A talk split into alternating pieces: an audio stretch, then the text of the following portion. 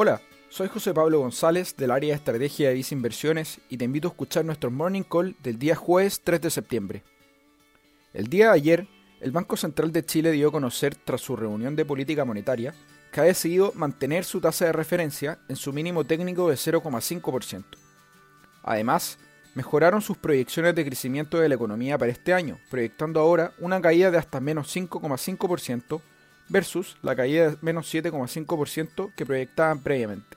Con esto, el índice accionario local S&P IPSA tuvo un alza de un 1,65% durante la jornada de ayer, un resultado positivo para una bolsa que sigue con niveles de valorización interesantes respecto a sus pares de Latinoamérica.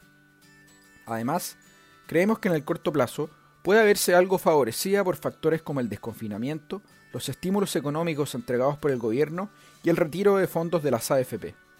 En este sentido, recomendamos mantener una posición en la bolsa local dentro de un portafolio diversificado. Sin embargo, señalamos una aproximación selectiva en el mercado local, favoreciendo compañías con mejor posición financiera. Dichas estrategias se encuentran plasmadas en nuestra cartera de acciones recomendadas o en nuestro fondo mutuo destacado Visa Acciones Chile Activo.